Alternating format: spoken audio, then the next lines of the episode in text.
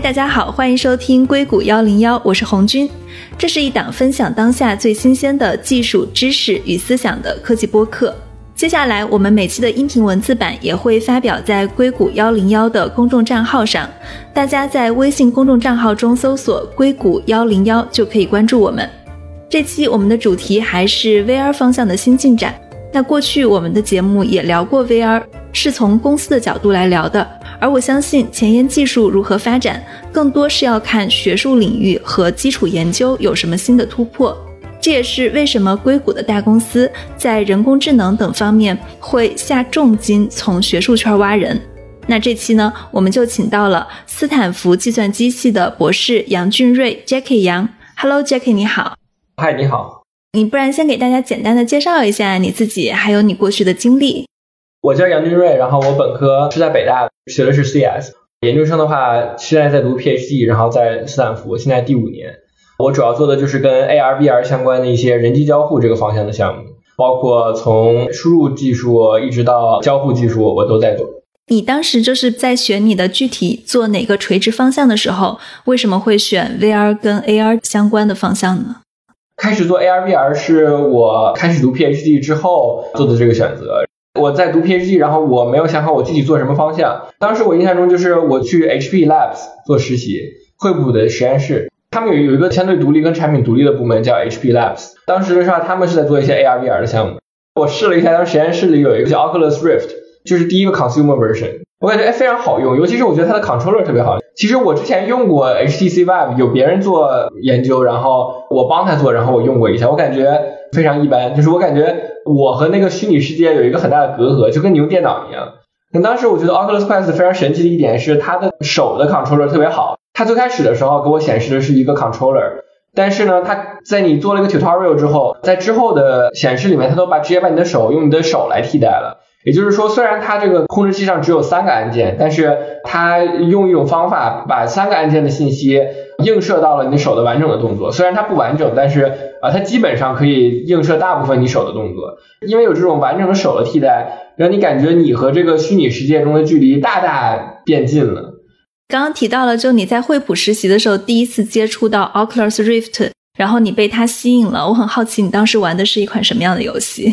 我当时其实就是用了 Oculus Rift 自带的教程吧，它的教程本身就是交互上做的是非常好的。它教你，比如说你手里虽然握的是一个控制器，但是怎么让你感觉你在用自己的手？因为它最开始教你有哪个键，它会跟你说哪个键会绑定到哪几根虚拟的手指。再之后你就看不到控制器了，你只能看到自己的手指。在这个过程中，你就慢慢感觉到，就虽然你在摁键，但是你的脑子里想到的是我该动哪根虚拟世界中的手指，你都不用想，你就知道你该摁哪个键了。就这个过程让你感觉非常无感，然后你感觉到你真的已经完全融入到了那个虚拟世界中，而不是你在用电脑，你在有意识的控制另一个世界，而不是你真的融入到了那个世界。所以当时你并没有去玩一款具体的游戏啊，具体游戏我当时花时间玩 VR 比较多的时候，我当时主要玩的就是节奏光剑、Beat Saber 还有 Rec Room。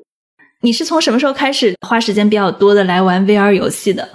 一七年夏天大概这样吧。我之后就越来越多时间去做研究，可能也没那么多时间试很多不同的游戏，所以当时我觉得比较好玩的主要是 Beat Saber 和 Rec Room 这两个游戏。我现在 主要是把 VR 当做一个纯健身用的东西，所以经常用那个 Fit XR。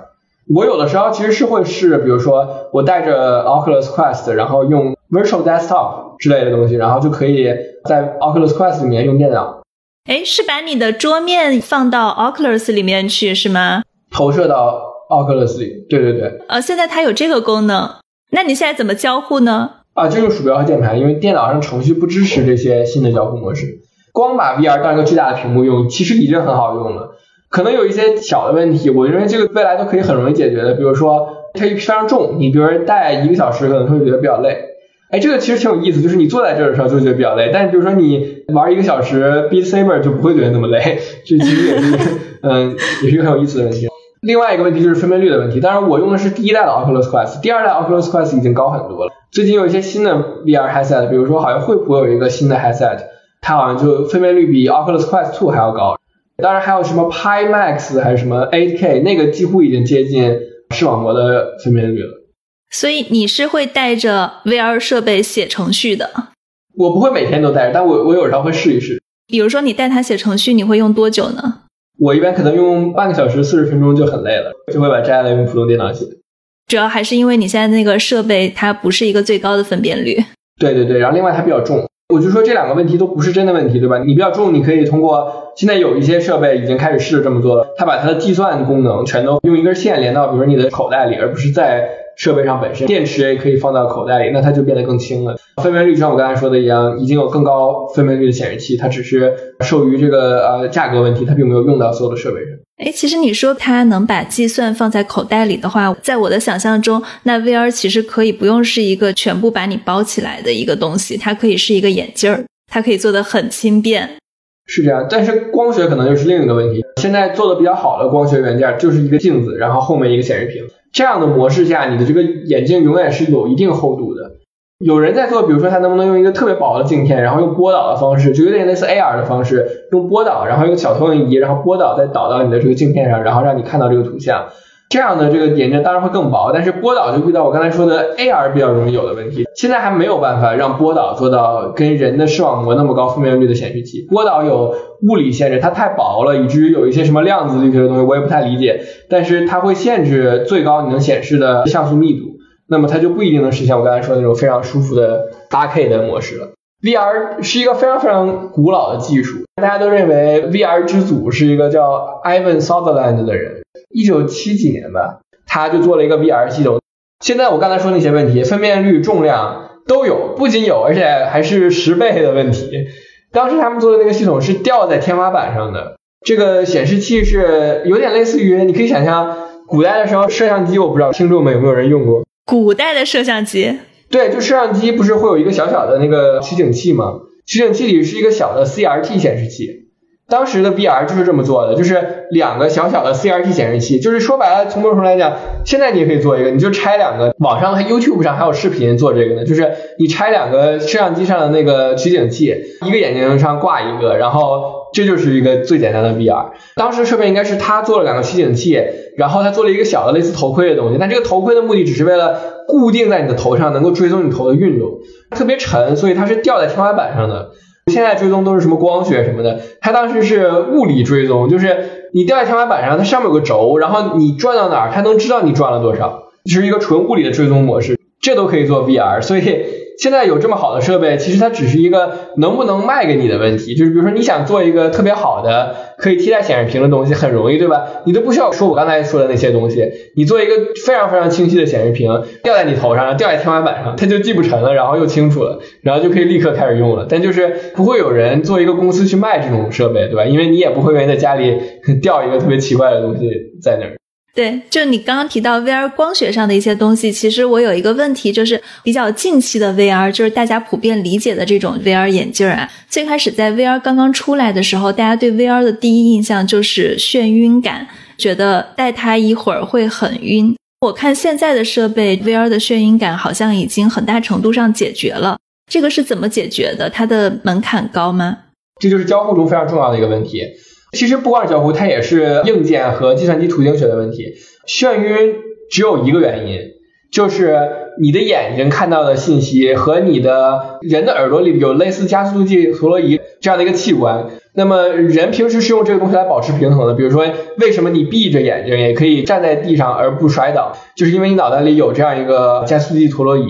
眩晕的原因就是因为你。脑袋里的这个类似加速度计陀螺仪的设备收到的信息和你眼睛看到的信息不符。最简单的一个例子，比如说 VR 过山车，你戴上一个 VR 眼镜坐过山车，它就容易晕。为什么呢？因为你本来是坐在原地不动的，而你看到的图像你在快速的运动，而且你在快速的改变角度，那么你的脑袋就会认为我应该收到一个这样的信号。但是你耳朵里的传感器又没有收到这样的信号，他就会认为啊，你是不是吃了一些不该吃的东西？你你可能就会引起有些人呕吐啊，有有些有些人眩晕啊这样的问题。现在的设备为什么不容易造成眩晕了呢？第一个原因是因为大家用的这个程序设计的更好了。最早的时候的 VR，比如说 Oculus Rift 的 Developer Version，比如说第一个开发者版本是不带有任何侧向的这个追踪的，它只有三个自由度的这个追踪，就是你的头的转动角度。也就意味着，比如说，当你在左右移动的时候，这个图像是不会随着你的头改变的。那么这个造成的最简单的一个直接情况就是，如果你戴着 VR，同时你又进行了一些左右的移动，或者前后的移动，或者上下的移动，那么它就直接会导致刚才我说的这个不匹配。现实生活中，你的这个传感器感受到了你在左右动，但是你看到的图像并没有左右动，那么它就会直接导致眩晕。那么由于这个技术限制，导致另一个问题就是，你的这个程序是不可能完全不动，只用一个视角的。你如果程序想设计一些动视角的话，它一旦动视角就又和你原来的那个视角不匹配了。那么它一不匹配，你就又会晕了。也就是技术问题导致了程序上设计的问题，最后综合上使得最早期的 VR 非常的眩晕。还有一个技术问题就是刷新率的问题，很多人都会说什么九十赫兹就不晕了，或者一百二十赫兹就不晕了。这是为什么呢？那很简单的原因就是，当你只有三十赫兹的时候，你的眼睛看到的图像不是非常的流畅，它就会有一些延迟，延迟就会导致我的头往左运动了，但是这个图像需要过几毫秒才会往左运动，这个时候就有的人可能比较敏感，他就容易造成眩晕的这个问题，尤其是当你移动的比较快的时候，那么它的这个差距就会更大。还有纯交互问题导致的眩晕，一个是这个程序本来设计的就不好。你比如说，现在基本上已经没有程序，你在推动摇杆的同时，它会随着你推动摇杆的速度去旋转你的视角。比如说你在电脑上打射击游戏，CS:GO 就是这样设计的，你移动鼠标会移动你的视角。但是几乎没有任何一个现在的 VR 程序还会这么设计的，就是移动控制器移动视角，这非常的晕，因为旋转是一个你的耳朵里可以非常清晰感知的运动，但是如果你的图像旋转了，你的现实生活中没有旋转，那很快就眩晕了。现在一般解决方法就是要么就不连续的转，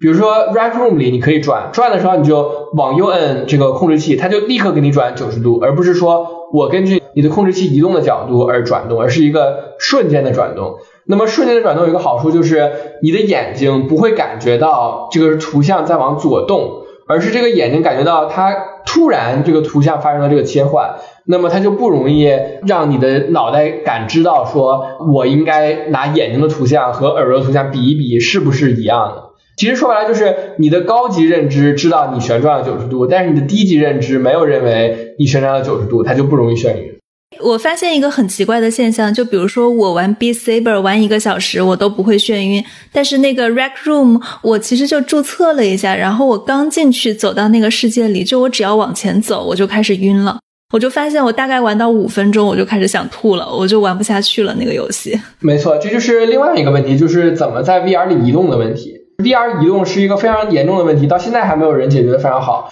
这有几个方法，就是沿着我刚才说，就是有没有办法去减缓刚才我说的那个问题，就是有些时候你不得不移动，你的屋里只有三米乘三米，你的 VR 世界有一百米乘一百米，你总要做一个使得你的眼睛看到的和你耳朵的里的传感器感觉到的不一样的动作。现在有两个比较常用的解决方法，一个方法就像我刚才说的转动问题解决方法一样，要把你传送过去，而不是让你慢慢的过去。传送过去就不容易晕，因为就像我刚才说一样，你的高级认知中枢知道你换了一个位置，就瞬间转移。没错，他就还没有来得及反应过来发生了什么，他就所有的东西都变了，他就不会认为我应该和我的耳朵里的传感器比一比。另一个办法就是限制你的可视范围。我不知道大家有没有注意过这个情况，就是如果你玩一个游戏，这个游戏允许你进行平滑的移动，刚才我说那种传送的话，它就是一个不平滑移动。但是很多程序它可能希望你有平滑移动，比如说你在打枪的游戏里，如果你可以一直的传送的话，它就是个完全不同的游戏了。平滑移动的游戏的话，它如果想提供一个很好的交互体验，它往往会限制你的可视范围。限制可视范围的一个好处就是，人去识别自己移动方向的方法，很大程度上是靠你的这个周边的视觉。那么如果你移动的过程中把你的周边视觉限制了，那你感知到的速度就会变得更慢，就更不容易产生眩晕的感觉。那么你刚才说 Rec Room，我怀疑是因为 Rec Room 现在是不是默认给你提供的移动模式主要是平滑移动？它虽然限制了周围的可视范围，它仍然有些人会更加敏感，它就容易产生眩晕的问题。对，比如说你转角的时候，它可能是一个突然切换，但是它刚进去的时候，就是它有一个公园，有一段路，你要自己走到那个门那儿去，就相当于我不移动，但是我用控制手柄。看起来我移动了，所以这就是你说的那个非常典型的问题，就是我自己的认知没有去欺骗到我自己。对对对，这就是你的图像和你的耳朵里不匹配，它就会立刻产生眩晕的感觉。BServer 为什么一点这个问题都没有？是因为 BServer 根本就没有任何的控制器去移动自己的方式。你移动自己的方式只有真的在屋里做移动。那你在真的屋里做移动的话，你就很难眩晕，因为你的看到的物体，VR 世界中的物体的移动和你的传感器感知到的是完全一致的，它就不会产生眩晕的感觉。所以其实现在的 VR 它是比较适合做一些静止类的游戏跟运动的，而它并不适合大量跑动的这种游戏。就比如说像传统游戏中，你用游戏手柄去跑的、去探索世界的，其实它在 VR 中很难实现。这可能是 VR 现在游戏面临的一个技术瓶颈。可以这么认为，静止肯定是最好的，移动现在来讲会产生一些适应的问题。但是我觉得这个问题不一定是最终用技术方法解决的问题。技术方法可能可以解决，我曾经想过一些方法，但是最后也遇到一些困难。这个问题有可能是一个最终会随着时代的发展而被解决的问题。我同学他的爷爷奶奶辈的这个家长，他们看特别大屏的电视会眩晕，因为大屏的电视里显示的物体，如果它足够大的话，它也会产生我刚才说的这个问题。比如说电视里的东西在。往后移动，但你的人是坐的静止不动的，那其实是一个人是可以适应这个的。对你说这个看特别大屏的电视会产生眩晕，让我想起了如果我去看一场电影，我坐在前三排，我可能就会产生眩晕。这个应该跟你说的是一样的情况。当这个电影画面在特别快速前进，我又离它这个画面足够近的时候，就产生了眩晕感。对，完全正确。我想强调的就是，这个眩晕感是可以通过。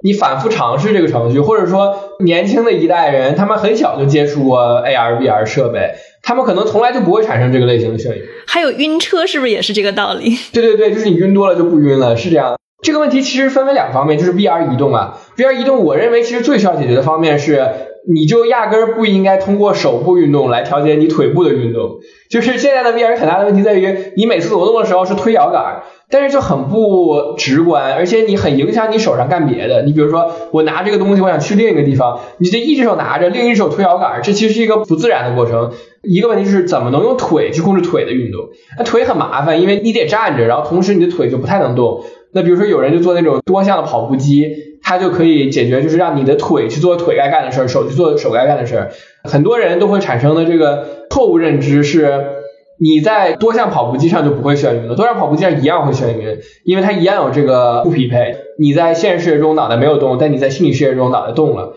但是它有一点点好处，你在现实世界中脑袋在上下动，你的耳朵里面的传感器收到的信息非常复杂，它就不那么容易注意到它好像没有前后移动这样一个问题。就是我刚才说的，它这个眩晕的问题不是能完全通过这个技术解决的。那要通过什么解决？你说的一个是可以适应，还有一个是什么呢？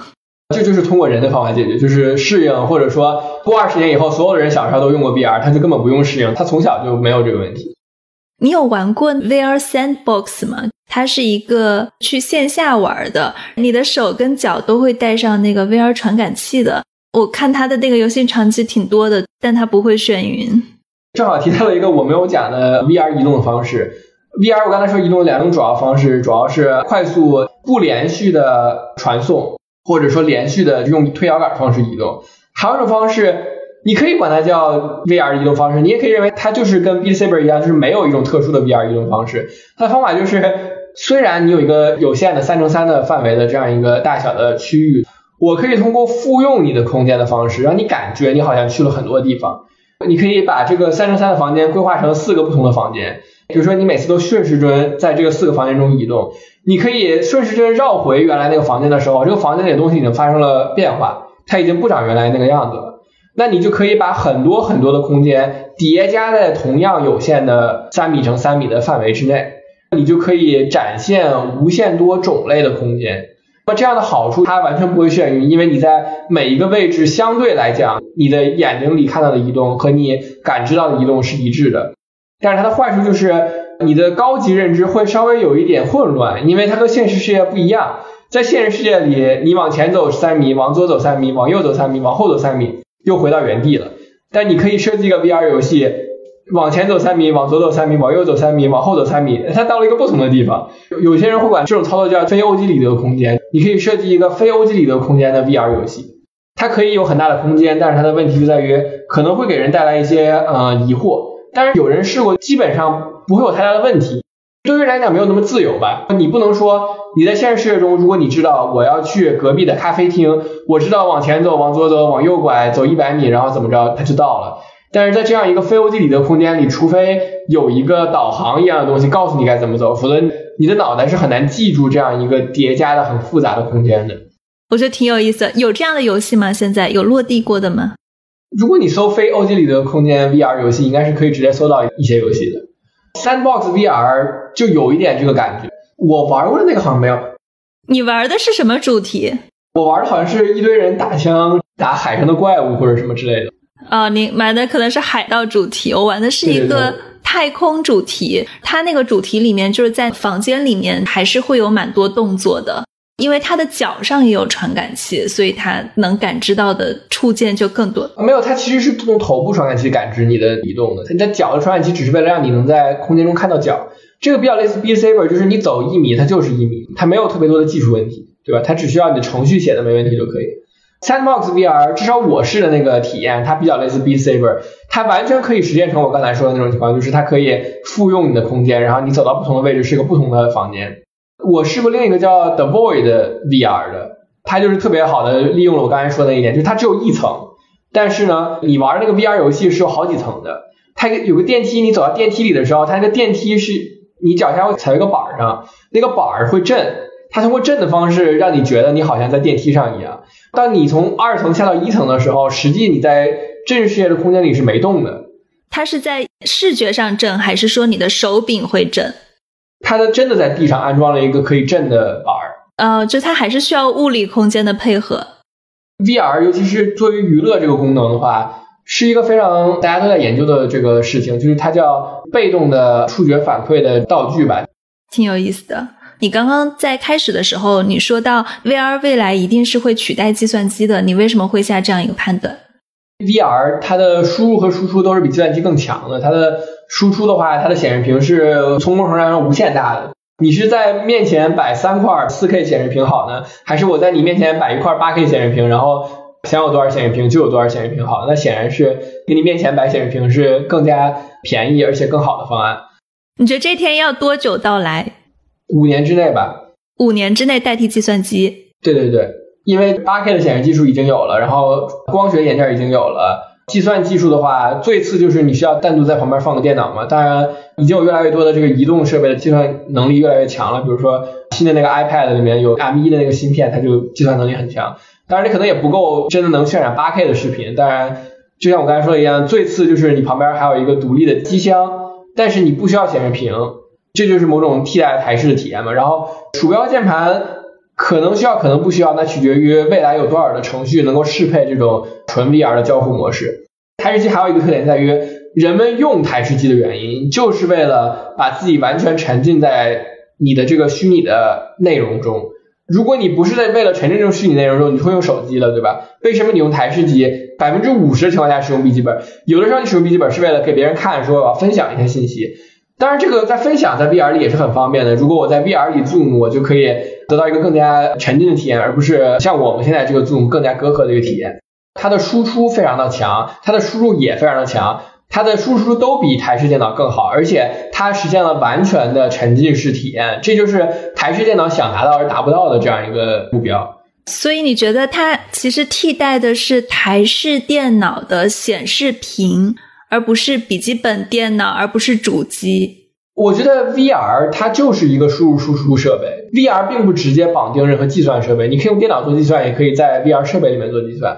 就你可以把它去连接计算设备，它只是一个显示设备，它只是一个输入输出设备。控制器也属于 VR 的一部分。那当然，现在更加时髦的就是手势追踪嘛，对吧？如果你能把手完全追踪了，那么你显然就不需要键盘鼠标了。你有可能需要一个假的键盘鼠标，让你有感觉到摁了一个键的这样一个键盘。它就够了，对吧？因为呃，它需要给你一个触觉反馈，但是你的手到底用没用，完全可以由 VR 设备去追踪。当然，这只是一种实验方式，你也可以实现成这个键盘是真的。但是我认为这很可能未来可以实现成这个键盘是不需要是真的，这样你就可以你的键盘想要多少反馈就要多少反馈，你又不用担心它的键不好用之类的问题。假的键盘是什么？就是像 Rec Room 现在的交互，没有，就是一个跟你现在键盘长得一样，但是它不是一个里面有电子设备的键盘，它只是一个里面有弹簧的键盘。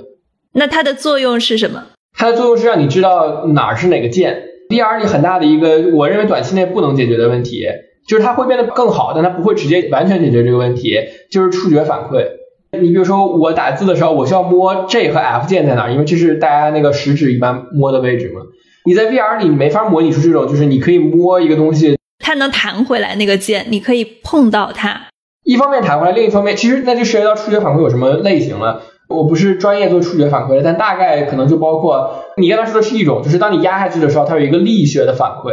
另一个是当你横着扫键盘的时候，你会得到一个键盘上的纹理。所以就是这两者都是比较重要的触觉反馈上的内容。这两个都很难用一个设备去实现。那网上有一些让你感觉很科幻的，比如说《Ready Player One》里面那个人戴个手套，他好像什么都可以干了。其实事实上是很难做到的。从力学上来讲，你的一个手套能给你施加的力特别有限，可能也就一两百牛。你的手摁到一个桌子，这个桌子立刻把你停住的时候，那一瞬间可能有好几千牛，你是很难通过一个小电机去实现这个这么清脆的力学反馈的。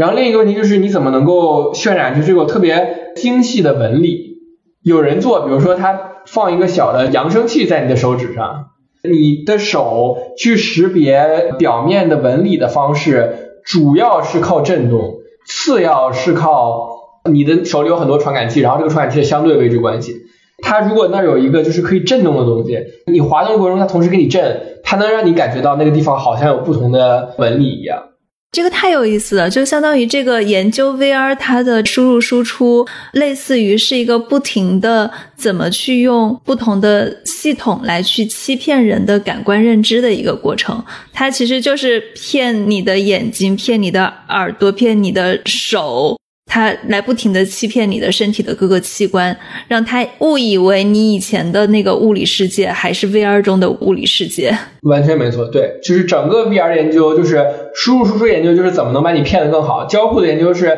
把你完全骗了之后，你就完全在一个虚拟世界中了。然后在这个虚拟世界中，你怎么设计一套完全跟现实世界中不同的交互，更加方便你的交互？斯坦福的 VR 的实验室或者研究在业界是一个什么样的地位？有一个跟 VR 相关的实验室叫什么 Virtual Human Interaction Lab，那个是社科类的吧？对对对对对对，它不那个主要是研究 VR 作为新媒介可以是人和人进行交互的，没有一个纯搞 VR 的实验室，还有一个实验室是 Computational Imaging，它既不是图形学，它也不是计算机视觉，计算摄影是它的一个分支吧。有一个 lab，它主要研究光学和怎么用计算去增强。整个成像的这个过程，那个可能跟 AR 比较有关系，AR 的 optics，包括 VR 里面一些你怎么渲染多个不同深度的图像，这可能是他们主要做的内容。多个不同的深度就是我刚才说那个问题，就是现在的 VR 都永远把物体放在零点五米到一米之间这样一个位置，未来你希望它可以把物体放在任意距离的位置，那可能对于一些需要的沉浸式体验的应用来讲会更有用。他们就研究怎么去做一个光学系统能够完成这样的任务，怎么去做一个光学系统背后的计算系统能够快速的把这些图像渲染出来。这个感觉也挺有意思的。对，还有一个 lab 上封面的 lab 好像主要在做一些跟触觉反馈相关的，因为触觉反馈这个问题，大多数人在研究这个问题的时候都会跟 AR、VR 扯上一些关系，所以他们那个实验室也在做一些。我在的这个实验室其实不是主要做 AR VR 的，我们就是做相对来讲比较大范围的技术类型的人机交互问题，比如说物联网、语音交互这些类别的。我们会做语音交互，我们会做一点点人机交互在教育方面这些问题，比如说怎么去设计一个环境，但是这个就比较接类似我刚才说普适计算的想法了。我怎么让这个环境是智能的？比如说自动的调控这个屋里的一些空气湿度啊、亮度啊，搞一些显示屏在你周围啊，来降低你的压力啊，让你工作效率更高啊，这样的一些问题。我们每个学生在这个 lab 里做的都不太一样。我自己做的主要是跟 AR、VR 相关的。你的导师是跟 VR、AR 有相关的吗？他做的就是比较通用的人机交互方面的技术。他可能个人比较感兴趣的主要是教育呀、交互上面的一些交互方法呀，这个类型的研究。教育方向的人机交互可以举个例子吗？比如说你们在研究教育方向的人机交互，大概是什么呢？现在上课的方式都是我有一个课本，课本上有什么我教你什么。那他在讲未来有没有可能有一个更加贴近你生活的教育方式？比如说以后你上课就是出去转一圈，你在转的过程中，比如说他看到了一棵树。他可能还是有一些基础的知识设置的，但是呢，它会根据你周围看到了什么，引导你去了解某个方面他想让你了解的知识。也就是说，它把它的知识绑定在了你现实生活中看到的物体上。那它就是类似有点像怎么用增强现实去做教育这样一个问题。所以是要在物体上安装芯片、物联网？没有，那它就是通过比如说计算视觉的方式识别你周围看到了什么物体。那设备是什么呢？就是比如说 Hololens 就可以啊，它有摄像机吗？Hololens 也是 VR 设备对吧？是 AR 设备，呃，就那个眼镜儿，微软的那个眼镜儿对吗？没错没错。所以它的设备就是一个智能眼镜儿。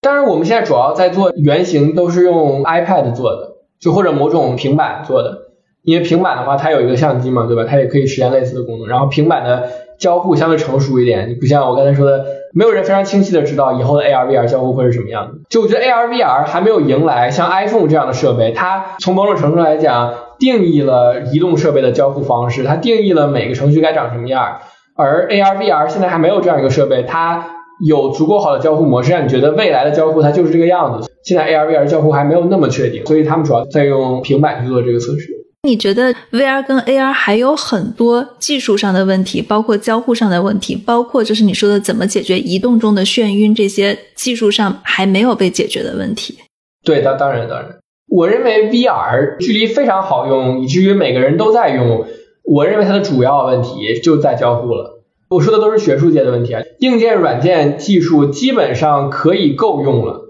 够用到每个人家里应该有一台了，就是虽然还没有人能很好的解决我刚才说的眩晕问题、触觉反馈问题，但是它的分辨率已经足够高，它的这个手势追踪已经足够好，以至于它其实是可以有很好的前景的。但是只不过我们需要想明白一个足够好的方式去设计这个完全不同的 VR 里面适合 VR 使用的程序，有了这些程序。有了这个 killer app，人们才会真的愿意使用 VR 设备，尤其是 AR 就不太一样，AR 还是非常初期的阶段。我个人认为和 VR 还差了十年。比如 VR 现有的交互方式是什么？未来可能还会有哪些比较新的交互方式？语音输入是一个大家都在搞的一个方向。其实，在手机上已经有人做过实验，就是语音输入是比打字要更快的，但是用语音输入的人还是少，因为语音输入有一系列问题，比如说不准确。其实语音输入是更准的，如果你直接比的话，因为你打字也会删词，然后重新输。但问题在于你的语料库里压根没有这个词，那语音输入是一辈子都打不出来这个词的。但是你打字，你可以强行说我摁这几个键，他如果觉得你这个几个键摁的非常确定，然后呢，他就会把你这个想打这个词显示出来。语音输入就如果就没有这个词，它就是没办法。那可能有人想解决这个问题，比如说你可以把这个词拼出来啊，或者怎么样的。语音输入第二个问题是很难输入符号。尤其是你打代码的话，它很多很多符号，你就很难用嘴把这些符号都说出来。刚刚我们在聊到输入输出，你提到了语音输入输出可能还有一些问题。我自己用 Oculus Quest，我看它现在的这个输入方式还是一个非常传统的，就是它有一个 VR 的虚拟键盘，然后我的手的控制器会去决定我要打哪一个字母，其实是打字输入输出的。我觉得这个特别缓慢。非常不好用。从某种程度来讲，为什么你要文字输入？这也是很有意思的问题。一般情况下，你要文字输入的原因，是因为你想自由输入一些信息。进入一个游戏，你要给自己取一个名字，这个名字可能不属于任何单词。对，或者你想搜索一个东西，或者你想上一个网站，其实说白了是你需要从一个无穷长的列表里选择一个信息。就是当列表越长的时候，我们往往就会加入类似搜索框这样的自由输入文字的功能。那么其实另一个办法就是用语音输入。如果这个设备是完全为了语音输入去优化的，那么它的交互方式可能会和现在的这个程序有很大的区别。现在的程序基本上就是，当你在输入一个搜索结果的时候，你可能可以暂时使用一下语音，这可能已经可以完成你刚才说的一些问题了。比如说你想输入一个名字，你用语音会很快。另一个语音的本身的好处，比如说尤其是虚拟助手这样的好处，它是可以做到。你现在打开一个程序，你需要点，比如说刚才我想把我的录音设置成无损录音，我需要点很多次，我需要打开语音备忘录的设置，然后再打开语音备忘录的语音设置，然后最后去改变它。那么语音它可能还有一个好处是，它可以用一句话，比如说我只是想说，我把语音备忘录的录制模式改成无损，对吧？我一句话实际上就涵盖了我刚才点了好几下的操作，因为它里面表达了一个复杂的逻辑。那么未来的语音助手是有可能可以实现这个复杂的逻辑，这也是我正在研究的一个方向。未来怎么去设计这种可以多模态交互的程序？多模态交互指的是你怎么不只用一种方式，比如说点就是一种方式，而语音就是另一种方式。现在的程序基本上都是单模态的，就即使它可能有些时候会有一个模态的转换，比如说我点到这个地方了，我点一下这个键就可以用语音去说话了，但是它也不严格意义上是多模态的，也就是说，我希望未来的程序是你既可以说话也可以点，你每说一句话都会影响你的界面，你每点一下都会影响你可能可以说的话。如果未来的程序它设计上就是为这个多模态交互去优化的，那么我们就可以自由的在两种之间切换。比如说，我需要快速的使用某些很复杂的功能，我就可以直接用语音。如果我需要某些非常精确的控制，比如说我想调节音量，那音量就不是一个很适合用语音调节的东西，因为你没法说啊再大一点，再大一点，再大一点，再小一点，再小一点，再小一点，就不如你直接去调节一个 bar，对吧？哎，其实可以啊。因为你会觉得按钮更方便一些，就是你的设计是从哪个更方便来考虑的？从某种上来讲，我觉得未来这个设备应该是都支持，但是我会把所有的我的这个程序里会自动去考虑你可能想做什么，我把你最想做的东西都显示在图形界面上。如果你有一些我没想到的东西，你可以用语音输入，大概是这么一个想法。我们刚刚提到了输入输出上，现在是文字的输入输出，然后你提到了语音的输入输出。我不知道在学界或者在你自己的研究中，有什么人提出过更加具有想象力的输入输出方式吗？有很多人在做，比如说用眼动追踪去做交互，它非常快，它可能比你动鼠标还快，因为人的眼睛从某种程度来讲是校准过的。比如说我想看左边的一个单词，我一秒钟就瞄到了，我不需要去鼠标慢慢挪。但问题在于，一它可能不太准，它不是特别准。每个人戴上这个眼镜都需要花一段时间去校准，可能校准完你一动这个眼镜，它又不那么准了。另一个问题可能就是人动眼睛是一个无意识的状态，那么如果你强行把动眼睛绑定到一个动作上，可能就会造成一些不适。你比如说，我可能只是想看一下这个字儿，我并不一定想点这个链接。但是如果你说你看五秒钟，我就会点这个链接，我可能说我五秒钟还没看完这个字儿呢，你就把这链接点了，就很让我不适。有人做了一个研究，我觉得还挺有意思的，就是他做了一个交互方式，比如说这是一个可以点的链接，或者说总之是可以做的这个动作。与其说你盯着这个东西盯五秒钟，我就做这个动作，可以做的动作旁边放一个，比如说一个小球，然后这个小球在以一个不同的频率，就是每一个链接旁边都有一个小球，这个小球可能每个小球都在做不同的形状，每个小球都在以不同的频率在这个形状上运动。这个链接可能是个三角，那个链接可能是个五角星，还有个链接可能是个圆，然后甚至这两个链接都是圆，但是这个链接每秒钟转一次，那个链接每秒钟转两次。你去做这个动作的方式是盯着这个球看，而不是盯着那个链接看。这样的好处是，你的眼睛需要做的动作将会是一个更加有意识的动作，就是你需要追踪着一个球看，而不是你只需要往那边看五秒钟。那么这样，它就把这个眼动追踪变成一个更加有意识的动作，而且刚才又规避了另一个问题，就是准确度的问题。因为就算你的看的不是完全准，但是你只要在进行那个运动，它就可以识别出你想做这个动作。你自己在玩游戏的过程中，有遇到过哪些让你比较印象深刻的交互方式吗？比如说在普世计算里，人们一直在研究我怎么能非常方便的跟另一个人加好友。微信可以扫二维码加好友，就是一个很方便的方法。那 VR 里面，我当时就玩了一个游戏叫 Rec Room，在 Rec Room 里加好友只需要握手就可以了。你知道，就是对于 Ubicom，如果你想做 Ubicom Research，你想做到一个人和另一个人握手就可以加好友，这有多难吗？你要么就是你带一个 AR 一样的设备。你一直在采集周围的数据，然后你看到一个人脸，然后你还得保证另一个人的脸正好在这个系统里已经注册过了，你还得检测到你和他握手了，你不是看着 A 跟 B 握手，而是你看着 A 跟 A 握手了，你还得知道这个手是谁的，在 Ubicom 里这是个很难的问题，但是在 VR 里面这不是一个问题，因为。VR 系统知道一切情况，他知道那个人的手是那个人的，那个人的脸是那个人的。你对着他跟他握手了，那你一定是想加他好友，那这个问题就不是一个问题。那会被握错手呢？我本来不想跟他加好友，但是因为我是一个新手，我可能就跟他握手了。对对对，当然这也有一些交互设计的问题，但光从技术的角度来讲，在 VR 世界中，很多 Ubicom 想解决的问题都不是问题。所以我觉得这可能是 VR 里面最有魅力的一点，就是它给了你设计交互的一个巨大的空间。刚才你说的问题就是一个交互设计问题，你怎么能设计这个东西，使得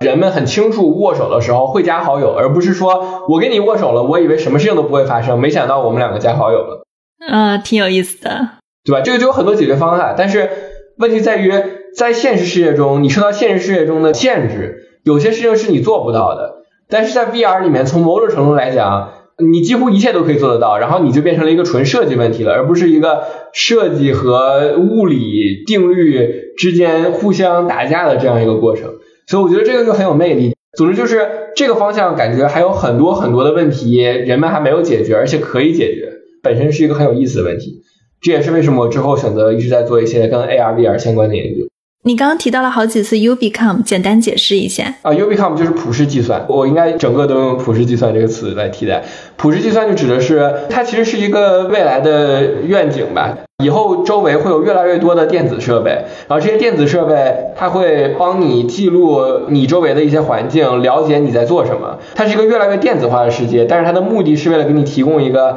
越来越不容易被人察觉的电子交互界面，最终让这个科技完全融入到你的生活中。因为你想，你是二零一六年来美国读博的，对吧？开始研究 VR AR 的方向，二零一七年用了 Oculus Rift，觉得特别的好用。我印象中，其实 Facebook 当时在二零一四年收购 Oculus 的时候，当时大家对 VR 的期待值非常的高，后来也经历了一波低谷。我感觉应该是在你开始要确认这个研究方向的时候，其实并不是一个大家对这个技术非常热情的时候，而是一个有所质疑的时候，它有一个技术的低谷期。但是好像是在今年，我感觉 VR 设备好像又火了。一个是关注的人越来越多了，然后另外是开发商也越来越多了。就从你的角度来看，为什么今年 VR 又会成为一个爆发点？这是一个很有意思的事情，就是有些人可能会觉得 VR 是个新技术，但就像我刚才说一样，VR 一九七几年就有了。我觉得 VR 和 AI 这两个东西都属于学术界每十年就会突然想起来搞一波的问题。VR、AR 和 AI 都属于那种。我们知道这一定是未来，但是技术它往往它好像就实现不了这个事情，曲曲折折的。对，高峰的时候就是这个正好好长时间没人研究了，然后设备的运算性能和各种技术都成熟了一点，然后呢就会开始有人搞一波研究，搞一波研究就会有很多进展，很多进展之后就开始大家都觉得这玩意儿很有用，当然你做了一波研究之后，你又发现它又受限于硬件，它不能做更多的东西了，然后。这个高峰会慢慢的从学术界传到业界，然后最后传到应用。等于说，比如说前几波的 AI 已经给人带来一些好处，可能都没有这一波这么大。我认为 AR、VR 也是类似，之前几波带来了一些东西，比如说什么 Nintendo 之前有那个什么 Virtual Boy，虽然根本没有人用，但是它也算是之前一波 AR 带来的一些设备吧。现在就是至少从 VR 角度来讲，VR 完全可以替代。所有的游戏的这个 console，对吧？最次你就渲染一个屏幕在你面前玩游戏，那就没意思。你怎么能设计足够好的游戏，能够体现出 VR 的好处？这可能是它的主要问题。对，我觉得现在 VR 的进展可能是能提供足够高的分辨率的一体机，是一个大的进展。因为这意味着我们不需要再连手机了，它的上手使用非常的轻便。另一个进展可能就是在静止状态下解决眩晕问题，又是一个大的进展。就这两个进展，可能是这一波 VR 能诞生出一批应用跟一批游戏的原因。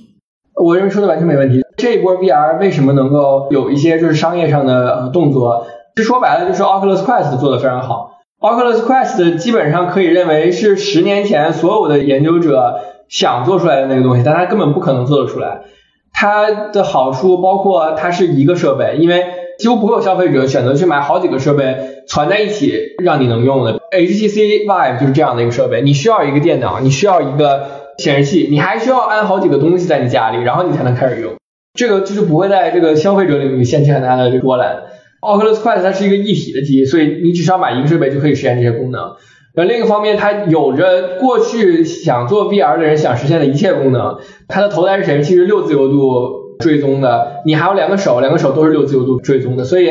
能够实现这样一个完整的系统。其实一方面就是 Oculus Quest，另一方面 Qualcomm 是不是有这样一个高通，它有这样的一个标准设计？因为我看 Pico Neo 3使用的方案几乎和 Oculus Quest 是一模一样的。我觉得至少硬件上 Qualcomm 是有这样一个方案，当然软件上 Oculus 也花了很大功夫。从某种程度来讲，Oculus Quest 以及跟 Oculus Quest 类似的，比如说什么 Vive Focus 好像也是这样的设备，这一系列的设备都向市场证明了这个设备硬件是成熟的，只需要你们去开发合适的软件。我认为就是现在这一波可很可能还没有完全到最合适的顶峰，因为我还是觉得 Oculus Quest 比较类似于 iPhone 之前的智能手机，它的设备都在那儿了，我还是觉得现在最差的还是交互问题。设计 VR 的人还没有把交互做得足够好，以至于人手都应该有一套。就大家脑子里想说，我想买一个游戏主机，还是第一个想到的是 PS5 和 Xbox One X。不光是说你的这个 headset 的这个 OS build 的足够好，头戴式显示器里面的操作系统做的足够好，它还包括你有没有提供足够多的程序接口去做好的程序，有没有足够多的样例程序。比如说你在手机上为什么大家做的 iPhone 的程序都一样？是因为苹果提供了一套开发者套件，你用这个开发者套件开发出来的程序都八九不离十，都符合那些最优的设计元素。但是 VR 还没有一套那么成熟的交互元素，让你存在很多那种，比如说我听说过有什么传统行业的做游戏的，然后做了一套 VR 游戏，他就遇到很多很多很小的那种让你不爽的点，比如就像我刚才说的，呃，你移动的时候会晕，或者说。如果不是你一上来就是为 VR 比赛，你可能遇到什么？这游戏玩着没啥意思，就感觉像在控制器上按键一样，那就没什么意思，对吧？就它不是一个为 VR 而生的游戏，它可能就是一个电脑游戏的搬运，它其实没有什么新的点。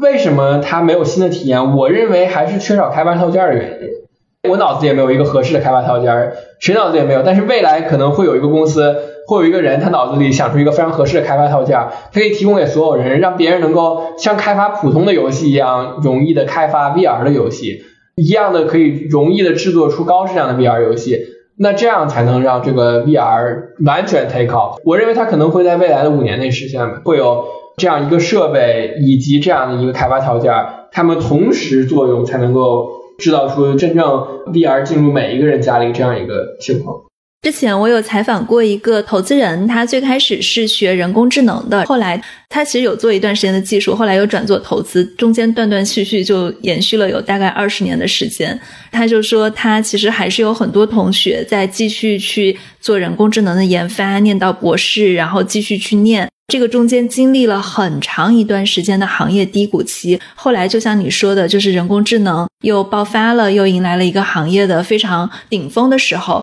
那个时候，其实像 Google、Facebook，他们都在各大高校高薪聘请这种人工智能方面的教授，包括教授带的一个实验室的学生，可能都有一个团队挖过去的。我不知道现在在，比如说像 VR、AR，还有人机交互方向。业界对学界的一个态度是怎么样的？有没有像之前人工智能这样存在一个高薪挖人，工资可能都开到上百万美元这样的一个水准？就我不知道有没有这样的事情。我觉得可能 VR 和 AR 还在这个方面和 AR 和 AI 还是有一定区别的，因为 AI 每个公司都用，比如说 Google、Facebook，就你想不到一个公司它不用 AI 的，所以它可能需要的人特别多。你说的其实是互联网公司，但甚至不是互联网公司，它也需要一些跟 AI 相关的东西。他们现在不是互联网公司的 AI 还用的很初级，它那个其实不需要那么前沿的技术，它不需要跟血界产生关系。但是你看，像谷歌、Facebook 挖人，他们要的是业界最顶端的人，他要知道最新的动态在哪里。就是其他的，比如说我已经研究出来一个 AI 方面的方向了，我只是把这个方向的细节在特定领域把它应用到一个具体场景，这个其实他们是不用特别高薪的从学界来挖的。没错，但其实我想说，就是 AI 可能大部分互联网公司都可能会需要这样一个技术，VR 可能主要区别还在于，目前来讲，主要是做 VR 显示器的公司会用到 VR，可能少数开发 VR 软件的公司会需要 VR。我认为很可能长期来讲，VR 的需求会变得越来越大，因为当每个公司都需要开发 VR、AR 的 App 的时候。当然，他们不一定立刻就需要用到最前沿的东西，但是他们肯定要渗透越来越多的前沿东西进这个 AR VR 的开发过程中。所以未来我觉得可能会有更大的需求，但是目前来讲，主要还是在做 AR VR 的公司需要 AR VR，比如说现在需要最多的人呢就是 Facebook，Facebook 这方面呃他花的钱特别特别多，他挖走了好多微软的人，所以微软也缺一点人，但是缺的稍微少一点。